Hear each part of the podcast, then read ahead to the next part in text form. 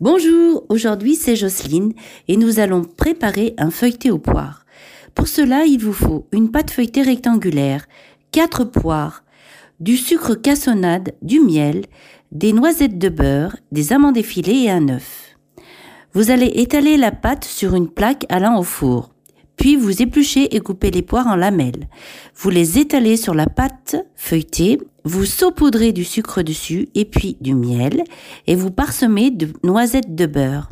Ensuite, vous allez rouler la pâte comme pour un gâteau roulé, puis parsemer dessus les amandes effilées. Et pour dorer le gâteau, vous allez mélanger l'œuf dans un ramequin et passer au pinceau l'œuf battu. Vous enfournez dans un four préalablement chauffé à 190 degrés pendant 35 minutes. Et bon appétit